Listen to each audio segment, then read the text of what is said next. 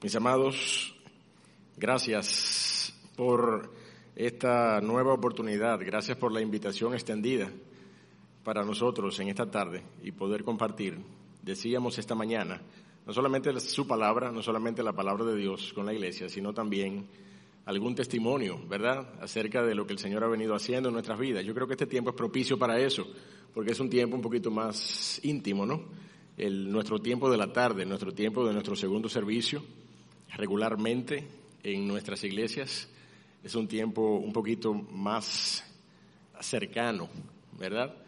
Y pues nosotros hemos sido altamente privilegiados por Iglesia de Convertidos a Cristo al invitarnos en este día y poder compartir la palabra de Dios con ustedes. Nosotros estábamos listos Créanme que hasta dinámicas yo tenía preparadas para nuestro tiempo de campamento, nuestro tiempo de retiro, ¿verdad? Y campamento familiar.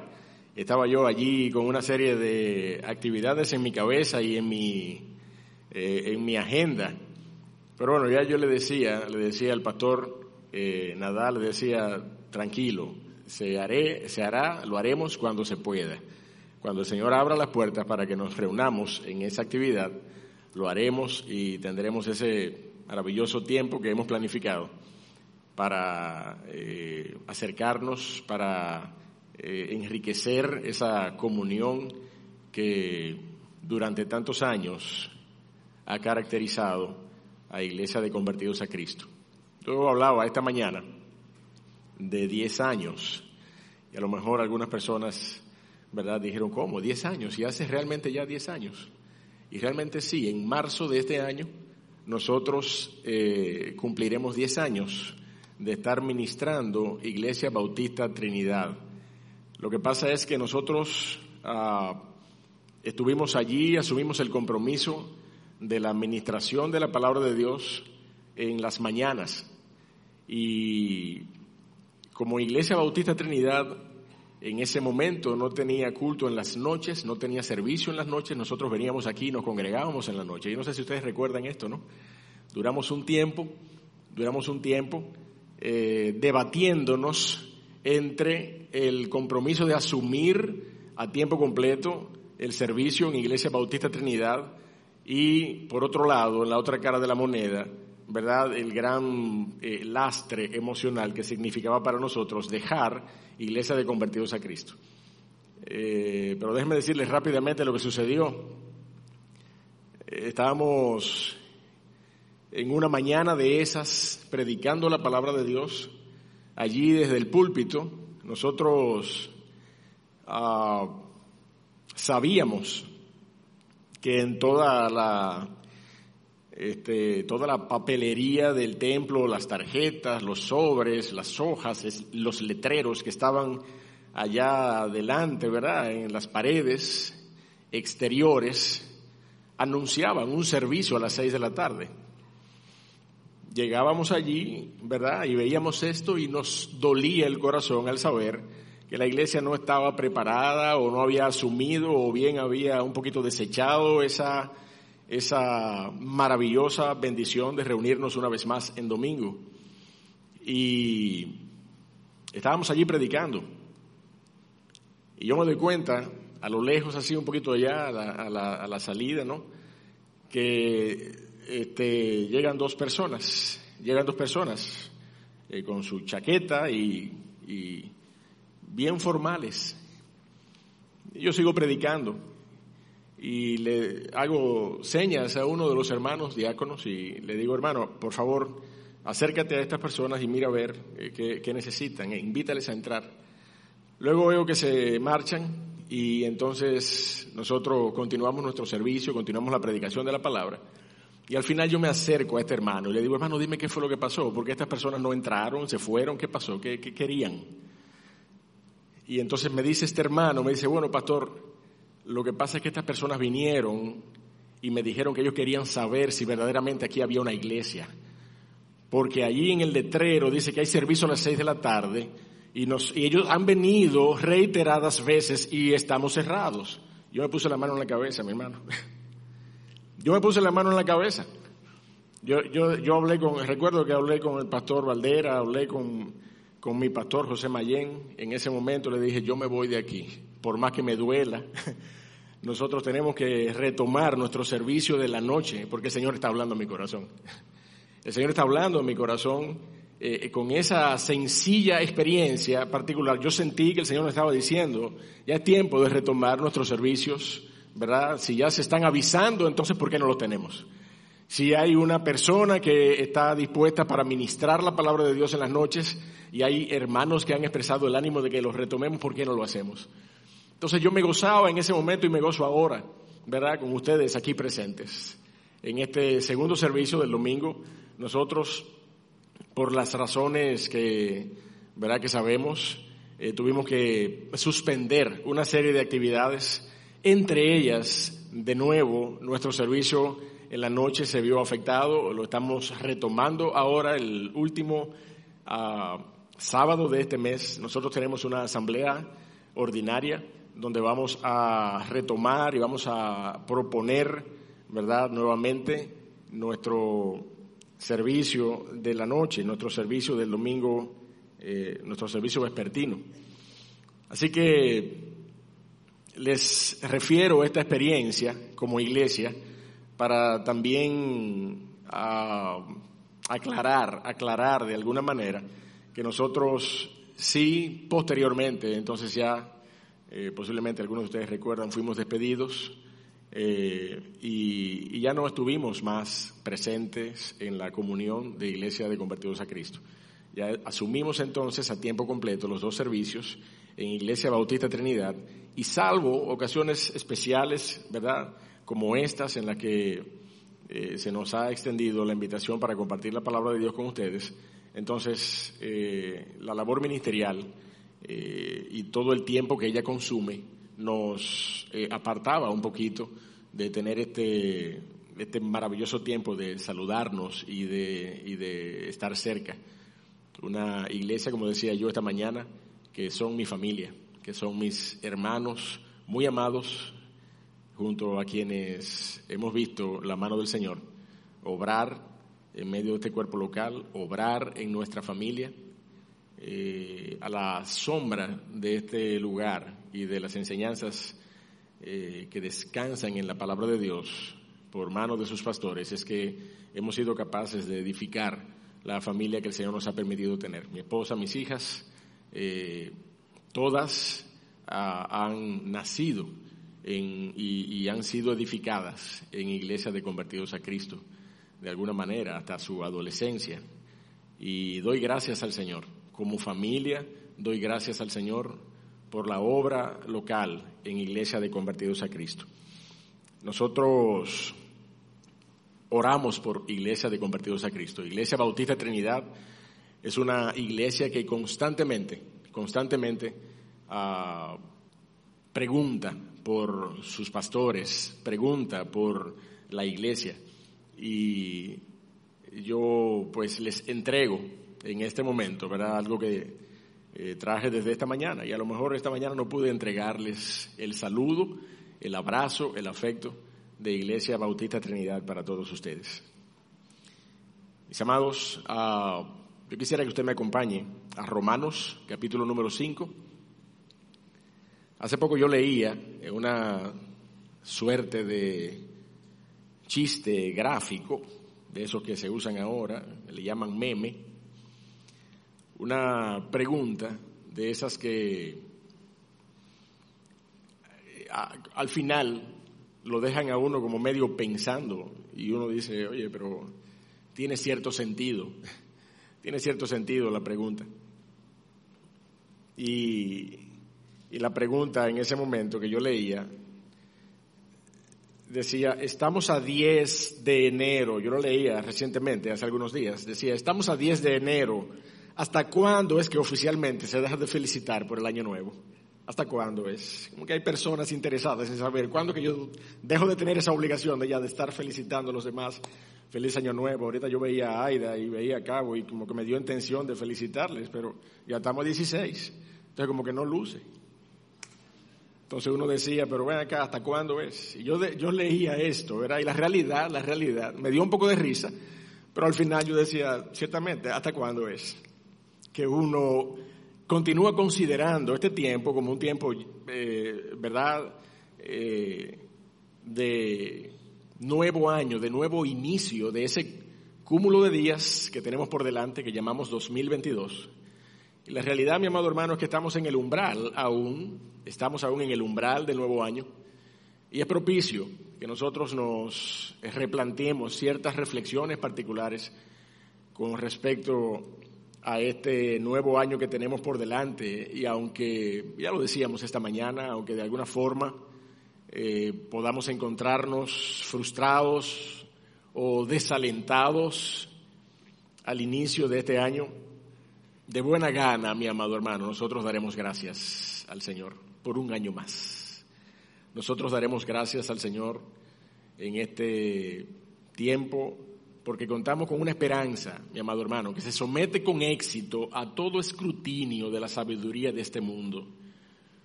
Contamos con una esperanza, dice la palabra de Dios, que no avergüenza. Y ese es el título de nuestro mensaje en esta, en esta noche. Una esperanza que no avergüenza. Ante situaciones que llevan al mundo a cifrar sus esperanzas en el cómo y en el cuándo, serán resueltos estos desafíos del nuevo año y que encima de ellos se levanten personas que desestimen las razones de tu esperanza, que desestimen las razones de tu esperanza de tal manera que a veces nos avergüenza decir con qué contamos, que a veces nos avergüenza decir en qué están cifradas nuestras esperanzas y nuestra confianza. En medio de esa situación es que yo quiero que tú y yo reflexionemos en esta noche en la palabra de Dios, porque somos enseñados a entender que nuestra esperanza no avergüenza, nuestra esperanza es para que nosotros verdaderamente valoremos lo que el Señor ha hecho por medio de su gracia, por medio de la justificación, por medio de las pruebas, por medio de la paciencia, por medio del carácter probado todos estos aspectos de la obra de gracia de nuestro Dios lo vamos a ver en esta porción, en esta noche, Romanos 5, de manera que podamos entender que nuestra esperanza, mi amado hermano, no avergüenza. Romanos 5, verso 1 al verso 5, dice la palabra de Dios de esta manera, justificados, justificados pues por la fe, tenemos paz para con Dios por medio de nuestro Señor Jesucristo por quien también tenemos entrada por la fe a esta gracia en la cual estamos firmes y nos gloriamos en la esperanza de la gloria de Dios.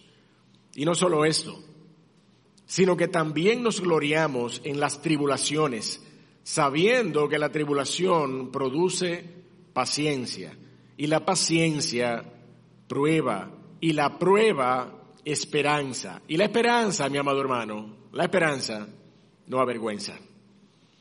Porque el amor de Dios ha sido derramado en nuestros corazones por el Espíritu Santo que nos fue dado. Dios y Padre, Dios de la gloria, queremos una vez más, una vez más, buscar tu rostro en este día de manera particular para que tu palabra, oh Señor, sea la que confronte y sea la que anime nuestros corazones a caminar conforme a tu santa y perfecta voluntad. Ella ha sido revelada para esto, para que nosotros seamos conformados a la imagen de Cristo. Oh Señor, ella ha sido revelada para que nosotros seamos alentados. Ella ha sido revelada para que nuestro carácter, oh Dios de la gloria, sea un reflejo del carácter de Cristo y que los hombres puedan ver a Cristo en nuestras vidas.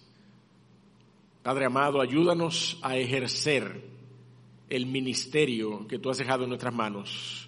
Y como si tú clamases, oh Señor, por medio de nosotros, que nosotros seamos dignos embajadores que claman delante de los hombres para que puedan reconciliarse contigo.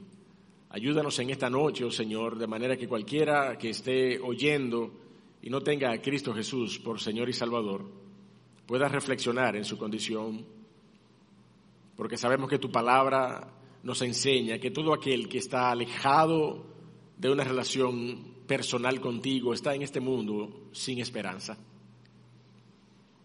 Ayúdanos, oh Dios y Padre, a valorar en esta noche tu gloriosa esperanza, una esperanza que no avergüenza.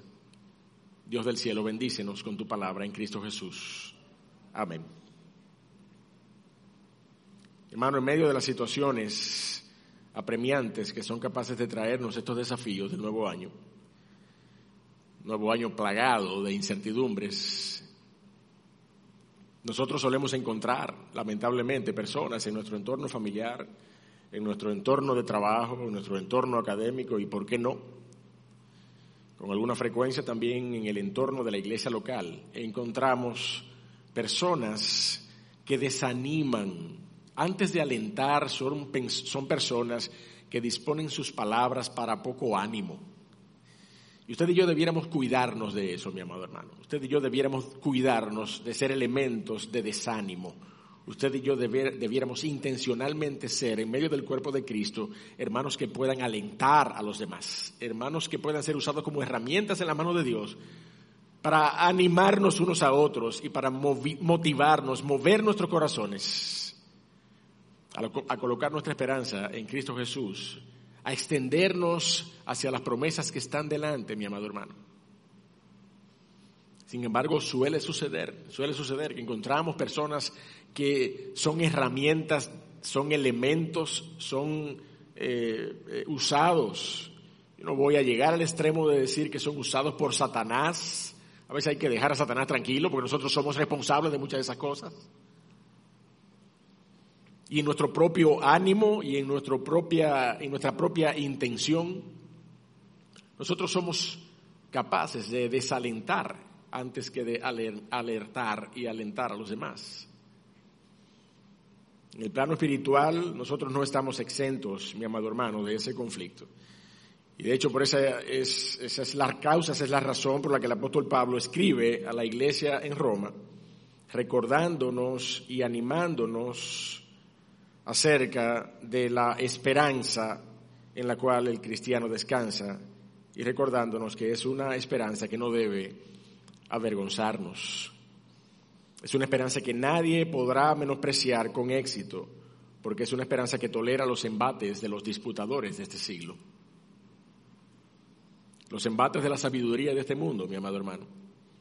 Usted y yo lo sabemos, justamente en este tiempo donde las informaciones y la facilidad para opinar está tan a la mano, los disputadores de este siglo y la sabiduría de este mundo se enardece en contra de una esperanza sencilla que caracteriza al pueblo de Dios. Y esa esperanza de gracia muchas veces, mi amado hermano, es sujeta a la presión de las opiniones de este siglo y a veces nos lleva a avergonzarnos de nuestra esperanza. Y es por eso, reitero, que la palabra de Dios no nos deja sin consejo, sin instrucción en cuanto a una esperanza que no avergüenza y nos lo recuerda y nos lo enfatiza. De hecho, el apóstol Pablo en esa primera carta a los romanos nos dice con énfasis en el capítulo 1, porque no me avergüenzo del Evangelio, porque es poder de Dios. De manera que ese mismo Evangelio que nos ha sido regalado y la salvación que Él nos da es una salvación que de todas maneras dice la palabra en esa misma epístola, capítulo 8, que nos ha sido dada en esperanza, porque nosotros somos salvos en esperanza. Esa esperanza, mi amado hermano, el apóstol Pablo es particularmente claro al dejarnos ver que no debe avergonzarnos. La sabiduría de este siglo es la que se levanta para desestimar nuestra esperanza.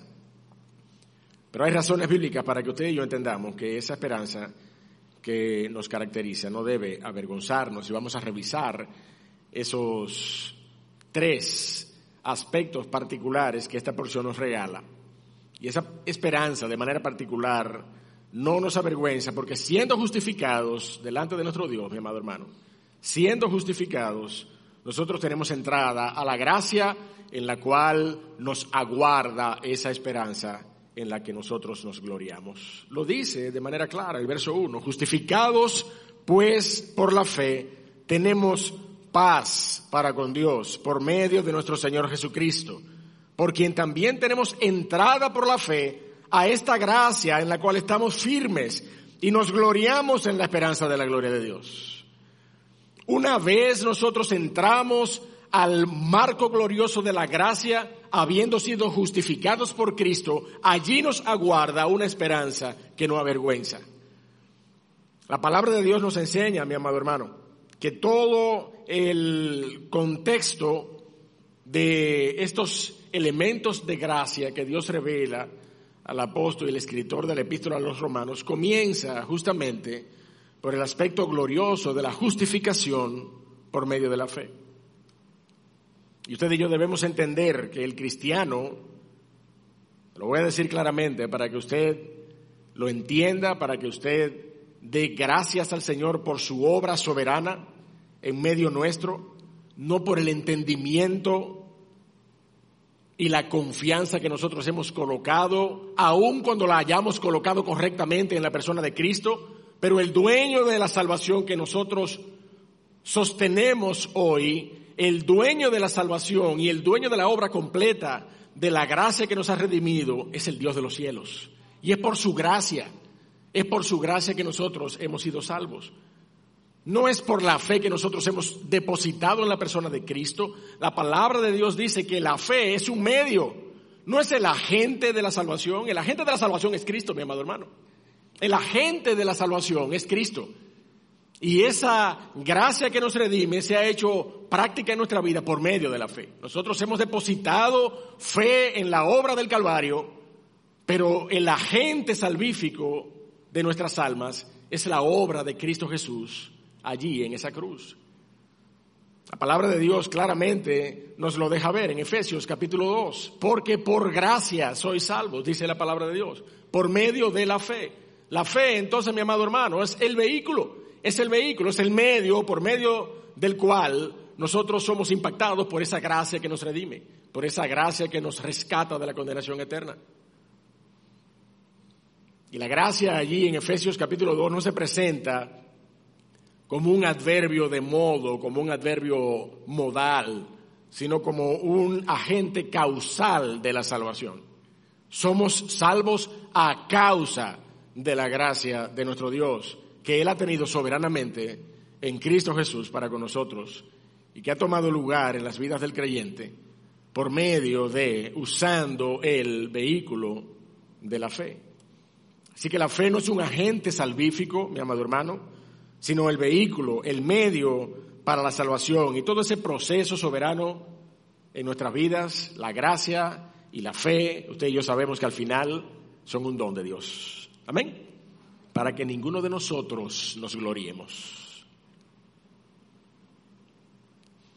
Partiendo de todo ese argumento bíblico, mi amado hermano, alrededor de la justificación, lo que la expresión justificados por la fe quiere decir es que somos hechos justos de forma gratuita, soberanamente por Dios a través de la fe. Y el apóstol Pablo insiste en esta fórmula de gracia en el capítulo 3 de Romanos, vaya conmigo el verso 24 de ese capítulo, y usted y yo allí podemos leer, siendo justificados gratuitamente, dice la palabra de Dios, por su gracia, siendo justificados gratuitamente por su gracia, mediante la redención que es en Cristo Jesús que es ese elemento concreto en la persona de Cristo en la cual colocamos nuestra fe. Por eso decir mediante la redención que es en Cristo equivale de manera práctica en nuestras vidas a decir mediante la fe que nosotros colocamos en la redención que es por Cristo Jesús. Mi amado hermano, no es nuestra intención necesariamente profundizar en aspectos teológicos particulares sobre la justificación y sobre la gracia y sobre la salvación. Pero es evidente que el apóstol Pablo, cuando quiere hablarnos y darnos razones acerca del valor de nuestra esperanza, comienza por ahí. Comienza por explicarnos que siendo justificados, nosotros tenemos entrada a esa gracia donde nosotros nos gloriamos en la esperanza de Dios De manera que si al final nosotros queremos entender cómo es que esta gracia no me avergüenza, entonces tenemos que entender cómo fuimos justificados. Tenemos que entender cómo nosotros fuimos justificados. Y hemos venido a disfrutar en el marco de la gracia de una esperanza que nos sostiene.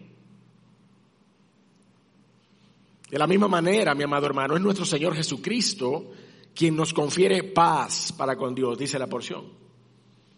Y en este caso, Él es de manera efectiva tanto el agente como el medio al mismo tiempo. Él es el agente y el medio al mismo tiempo. En Cristo Jesús tenemos paz para con Dios, dice su palabra allí en la porción que acabamos de leer. Habiendo sido justificados por gracia, con la fe como vehículo o medio. Cuando éramos enemigos de Dios, Él tomó la iniciativa de hacer la paz por medio de Cristo. En Cristo Jesús tenemos paz para con Dios. Pero en Cristo Jesús también, mi amado hermano, por medio del mismo vehículo de la gracia, nosotros tenemos entrada nosotros tenemos entrada a esa gracia en la cual estamos firmes. Entonces, yo no sé si usted lo ve allí en esa misma porción de la palabra de Dios, paz y gracia. Gracia y paz. Gracia y paz. Esa es la fórmula epistolar que Pablo constantemente usa como epílogo de sus cartas. Gracia y paz de nuestro Señor Jesucristo. Gracia y paz de nuestro Señor Jesucristo. Él es como también nos enseña la palabra de Dios en Hebreos, tanto el autor como el consumador de la fe. Él es el medio y Él es el agente. Él es el medio y Él es el agente de nuestra salvación. Si somos capaces, mi amado hermano, de gloriarnos en la esperanza de la gloria de nuestro Dios, como dice el verso 2 de Romanos 5, entonces esa nuestra esperanza no avergüenza. Esa nuestra esperanza no puede avergonzarnos. Si nosotros somos capaces de gloriarnos en esa esperanza como la porción nos señala, entonces esa esperanza no debe darnos vergüenza. De manera que si nosotros somos confrontados, ¿verdad?, en nuestros criterios, para que podamos explicar cómo es que esta esperanza nos sostiene de cara a este nuevo año, es por eso, mi amado hermano, porque hemos sido justificados por Cristo y por medio de él también hemos tenido entrada a un espacio de gracia, a un marco glorioso de gracia donde la esperanza nos aguarda y allí esa esperanza no avergüenza. Así que la palabra de Dios termina de revelarnos esa porción en, hasta, hasta el verso número 5. Prosigamos y veamos el segundo aspecto particular de la porción que nos enseña por qué esa esperanza no avergüenza. Y es porque somos forjados, mi amado hermano, somos forjados, somos tallados por el mismo proceso que al final produce nuestra esperanza. La palabra de Dios nos lo muestra. Dice el verso 3 y el verso 4, léalo conmigo. Y no solo esto, dice el apóstol Pablo, sino que también nos gloriamos en las tribulaciones. Eso hablábamos esta mañana. Si usted estuvo aquí en esta mañana, usted seguramente puede recordar que hablábamos justamente de esto, de cómo nosotros somos bendecidos y cómo nosotros somos conformados a la imagen de Cristo por medio de las tribulaciones y de las aflicciones. Y dice la palabra de Dios en el verso 3 de Romanos 5, que no solo esto, no solo nos gloriamos en la esperanza de nuestro Dios, sino que también nos gloriamos en las tribulaciones, sabiendo que la tribulación produce paciencia y la paciencia, carácter probado, dice la Biblia. Nuestra Reina Valera dice prueba, pero la traducción más adecuada de esta expresión es un carácter experimentado. La, la, la, la, paciencia produce un carácter probado, un carácter probado, una, una experiencia en nuestra vida que nos hace capaces de entender el valor de la paciencia y de la esperanza, porque al final, de todas maneras, mi amado hermano, ese carácter probado produce esperanza, dice la Biblia. Nos gloriamos en las tribulaciones sabiendo que la tribulación produce paciencia, la paciencia produce carácter probado y el carácter probado produce esperanza. No solamente nos gloriamos con la esperanza de la gloria de nuestro Dios, sino que también nos gloriamos en las tribulaciones. Y fíjese que el texto no dice, y lo, lo, decíamos esta mañana de igual manera, no dice nos gozamos en las tribulaciones, dice nos gloriamos en las tribulaciones. O sea que nos llenamos de esperanza porque sabemos que la tribulación no es en vano, que tiene un propósito de gloria para nuestro Dios. En todas las cosas en las que nosotros seamos probados, nuestro Dios se glorificará. Nuestro Dios se glorificará. Ese es el mismo término en griego que se utiliza para jactancia. Para jactancia. En buen dominicano, mi hermano, mire, para llenarnos la boca. El creyente es el único ser humano que puede llenarse la boca en medio de las aflicciones. Eso es lo que la palabra de Dios nos enseña. Que nosotros podemos a boca llena decir, yo tengo una esperanza que me sustenta. En medio de la aflicción, solamente el cristiano es capaz de eso. ¿Mm? Y esa es la palabra que se utiliza allí, la palabra y Esa palabra en griego es la misma palabra que se utiliza para jactancia. Es como decir, nos llenamos la boca en medio de las tribulaciones, sabiendo que la tribulación produce paciencia y la paciencia prueba, la paciencia en esencia lo que va es a formar mi carácter, la paciencia producirá un carácter experimentado, un carácter probado y ese carácter probado producirá esperanza. No nos gozamos en las tribulaciones, nos gloriamos sabiendo que al final tendremos la victoria en Cristo Jesús. Romanos 8:17 de igual manera nos lo recuerda. Dice, y si hijos, si somos hijos, también somos herederos. Herederos de Dios y coherederos con Cristo, si es que padecemos juntamente con Él, para que juntamente con Él seamos glorificados. Y ese proceso, mi amado hermano, que genera paciencia a través de las tribulaciones, es un proceso continuo que no se detiene en la perseverancia sino que produce en nosotros un carácter experimentado, un carácter curado, un carácter añejado, un carácter enseñado, un carácter propicio por todas esas características para la esperanza. Somos forjados en el mismo proceso donde se produce nuestra esperanza. Si estuviésemos hablando de una esperanza ajena a ese denso proceso formativo de nuestro carácter espiritual, tal vez nosotros pudiésemos conceder que es una esperanza vacía y que es una esperanza que avergüenza. Pero nuestra esperanza, mi amado hermano, no avergüenza, justamente por esta, por este proceso de gracia que es capaz de formar en los hijos de Dios el carácter de Cristo. Mi amado hermano, hay un aspecto adicional por el cual nosotros debemos entender que nuestra esperanza no avergüenza de inicio nosotros tenemos que entender, mi amado hermano, que siendo justificados por medio de la obra de la cruz, nosotros tenemos entrada a una gracia en la cual nosotros nos gloriamos de la esperanza en nuestro Dios. Nos gloriamos, allí nos aguarda una esperanza en la cual nosotros podemos gloriarnos. Y usted sabe cómo funciona la esperanza, mi amado hermano. Lo hemos, lo hemos eh, compartido con la iglesia en otros escenarios. Los hermanos posiblemente algunos me han escuchado hablando acerca de este aspecto. Y es que usted y yo, y yo creo que desde este púlpito se decía muy claro recientemente, se predicaba de esta misma manera, usted y yo estábamos antes de Cristo, sin Dios y sin esperanza en este mundo. Y déjeme decirle cómo funciona la esperanza. Nuestro Dios, por medio de la obra de la cruz, y es lo que estamos viendo en esta porción esta mañana, nos capacita y nos provee con una esperanza gloriosa. Nosotros no teníamos esperanza. Nosotros éramos lo que, lo que verdaderamente se llama unos desesperanzados. O si usted lo quiere poner más corto, unos desesperados. Usted sabe que esa palabra también proviene de ahí, ¿no? Cuando nosotros, no, cuando nosotros nos vemos a nosotros mismos sin esperanza, ¿qué es lo que somos? Unos, unos desesperanzados, unos desesperados. No tenemos de dónde asirnos. Una desesperanza es la que nos caracteriza. Entonces, cuando nosotros venimos a Cristo, ¿qué es lo que Dios nos provee por medio de esa gracia? Mi hermano, ya usted y yo lo vimos, verso 1 y verso 2. Nos provee al final del proceso de una esperanza en la cual gloriarnos. Nos provee de una esperanza. Hemos pasado de ser personas desesperanzadas a personas con una esperanza. Sin embargo, mi amado hermano, esto es solamente una cara de la moneda.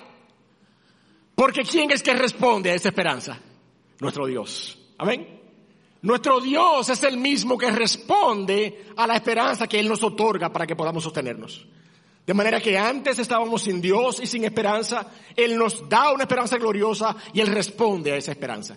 Por medio de la persona de Cristo, Él cierra ese círculo de gracia y también termina respondiendo a nuestro anhelo, a nuestra confianza, a nuestra esperanza. Hoy tenemos una porque Dios nos la ha provisto en Cristo.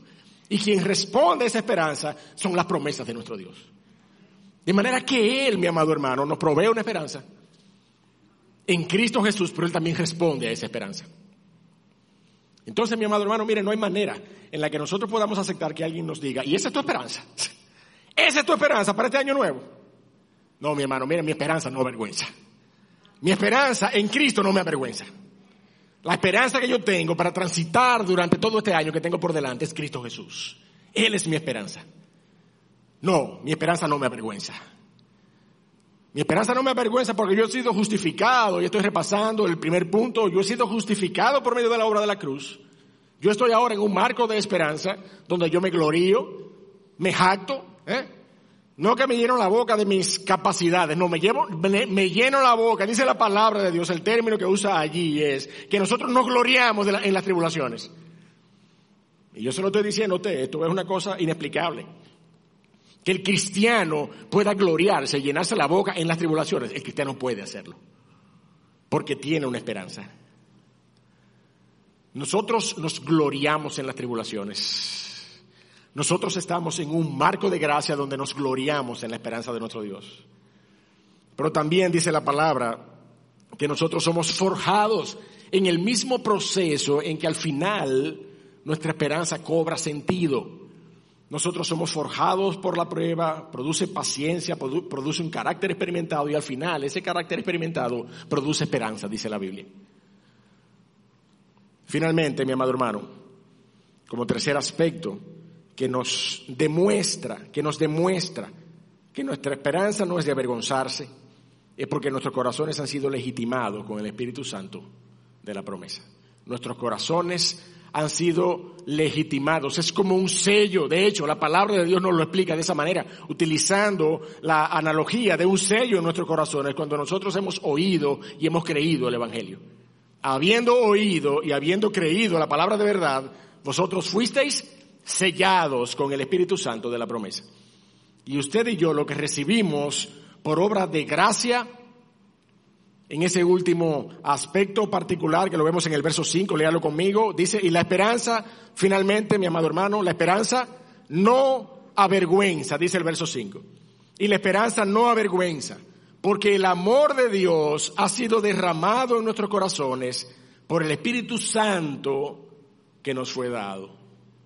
El amor de Dios ha sido derramado en nuestros corazones por el Espíritu Santo que nos ha sido otorgado. La esperanza que es en Cristo Jesús no puede avergonzar al portador, porque Dios ha derramado en los corazones de sus hijos la misma motivación que le llevó a enviar a su Hijo unigénito para que todo aquel que en él cree no se pierda, mas tenga vida eterna. Y esa motivación es el amor de Dios. El amor de Dios es el que ha sido derramado entonces en nuestros corazones. Primera de Juan capítulo 4 verso 9 nos lo recuerda de manera un poco más detallada. Dice, en esto se mostró el amor de Dios para con nosotros, en que Dios envió a su Hijo unigénito al mundo para que vivamos por Él, para que vivamos por Él. Y usted y yo sabemos que el Señor Jesucristo vino a morir en una cruz.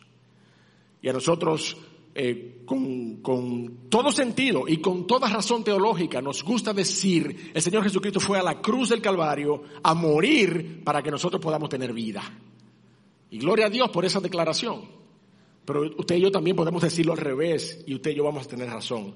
El Señor Jesucristo fue a la cruz del Calvario a morir en una cruz para que usted y yo podamos morir a nuestra vieja naturaleza. Amén para que usted y yo podamos morir a nuestro viejo hombre. No hay manera en la que usted y yo podamos morir a nuestra vida de pecado si Cristo no hubiera muerto en la cruz del Calvario. No hay manera.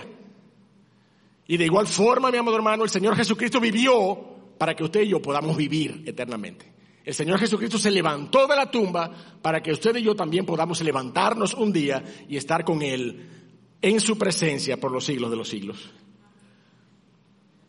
De manera que sí, el Señor Jesucristo murió para que usted y yo tengamos vida, pero el Señor Jesucristo murió para que usted y yo podamos morir a nuestra naturaleza de pecado también. Y el Señor Jesucristo resucitó para que usted y yo, así como el Padre le levantó de los muertos, de esa misma manera el Señor nos levante a nosotros un día. Ese amor, mi amado hermano, que llevó al Dios de los cielos a enviar a su unigénito a este mundo, es el que ha sido derramado en nuestro corazón, dice su palabra. Por esa razón, esa esperanza que el Hijo unigénito de Dios ha traído a nuestras vidas, no puede avergonzarnos. No puede avergonzarnos. Ese amor de Dios que no es un amor sentimental, no es un amor emotivo, afectivo, mire, lacrimoso, no, es un amor concreto es un amor personal, catalizador, regenerador, transformador, que nos fue dado por el Espíritu Santo juntamente con su persona cuando fuimos sellados por Él. Es el que ha sido derramado libremente en nosotros para que nuestra esperanza esté cifrada en Cristo y no nos avergüence. La esperanza no avergüenza, mi amado hermano, porque cuenta con suficiente respaldo en el amor de Dios derramado en nuestros corazones. Y este amor que luego podemos mostrar a otros es el que nos legitima como verdaderos hijos de Dios.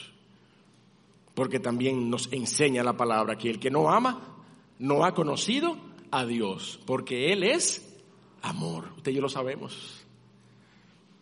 El amor que ha sido derramado en nuestros corazones es el que legitima nuestra salvación delante de los hombres. Por eso, mi amado hermano, es que nuestra esperanza no puede avergonzarnos. La próxima vez, entonces, que a ti te pregunten con qué tú cuentas para que se te vea tan decidido y lleno de esperanza ante este nuevo año, no te avergüences de decir que cuentas con una firme esperanza en la persona de Cristo Jesús. Ella no puede avergonzarnos porque habiendo sido Tú, justificado, tienes entrada a la gracia en la cual puedes gloriarte de esa esperanza. Pero también porque tu carácter ha sido forjado en el mismo proceso que termina produciendo esa esperanza. Y porque nuestros corazones finalmente han sido legitimados con el Espíritu Santo de la promesa. No te avergüences entonces, mi amado, de decir que en Cristo tienes paz para con Dios y que en Cristo Jesús también tienes entrada a la maravillosa gracia en la cual puedes estar firme ante cualquier incertidumbre. Tu esperanza y la mía no avergüenzan. Pero solo porque hemos sido justificados por medio de la fe. Si tú que estás escuchándonos en esta tarde, no has sido justificado, no has, no has sido traído a los pies de la cruz, no has venido en arrepentimiento y fe y no has entregado tu corazón a Cristo, este es el momento para que tú puedas entender que solamente por medio de la obra de la cruz, solamente siendo justificados, solamente teniendo acceso a ese marco de gracia, solamente por medio de ese proceso de gracia, tú y yo podemos contar con una esperanza que no avergüenza. Ven a los pies de Cristo Jesús, entrega tu corazón a Cristo en arrepentimiento, aún en esta noche, porque hoy puede ser todavía el día de salvación. Padre Dios de la gloria. Dios del cielo, Dios de toda esperanza. A ti, oh Señor, te damos gracias porque tú has revelado tu palabra, oh Señor, con suficiencia. Ella, oh Dios del cielo, es suficiente para mostrarnos toda la calidad de los medios de gracia que tú has dejado para nosotros, para nuestro bien, para nuestra bendición hasta el día de Cristo. Oh Señor, contamos con medios, contamos con firmes promesas contamos con una fe y una esperanza sencilla pero poderosa que no debe avergonzarnos. Padre amado, esa nuestra fe y nuestra esperanza están por encima de las tribulaciones de este mundo. Ayúdanos entonces a enarbolarlas, oh Señor, con gozo, dando gracias por lo que tú has hecho por medio de Cristo, oh Señor, ministrando las vidas de otros, siendo de ánimo en este tiempo. Tenemos todo un año por delante, oh Señor. Todavía estamos en el umbral del nuevo año. Tenemos todo un año por delante y nuestra oración, oh Señor, es que tú nos uses, Que tú uses a tu iglesia, que tú uses a tus hijos, oh Señor, para que este año tu nombre pueda ser exaltado. Bendícenos y guárdanos en el nombre de Cristo Jesús. Amén. Que Dios les bendiga, mis amados.